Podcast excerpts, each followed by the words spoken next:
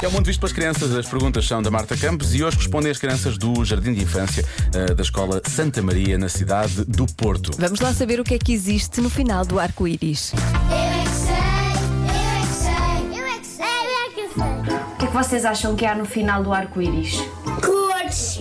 O arco-íris tem cores. O arco-íris tem cores. O sol aparece depois do arco-íris. E eu sei uma coisa sobre o um sol. O, o sol eh, esconde-se no mar e nasce nas montanhas. Há uma lenda que existe no outro ponto do arco-íris. Há uma lenda que tem um pote cheio de ouro. Já ouvi dizer. É O arco-íris, ele é mágico. Eu sei, eu sei, eu sei. Um tesouro. Ai, é um tesouro. Eu também ia dizer um tesouro. Moedas de ouro. E agora? E se um dia fomos de autocarro para o fim do arco-íris e encontramos esse tesouro? Podemos ficar com ele? Sim, sim. E se alguém já tivesse encontrado? Ou será que esse tesouro é de alguém? Não sei. Já sei. Uma fonte de brilhantes. Vocês já viram? Já foram lá ver? Não. E olha, eu já vi. É uma poça de lama. Há um tesouro e uma poça de lama?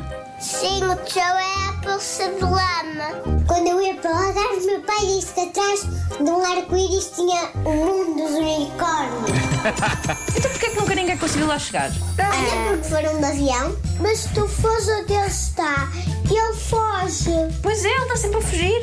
Que chatice. Mas vocês alguma vez já foram ao final do arco-íris? Eu já fui imensas vezes e não tinha lá nada.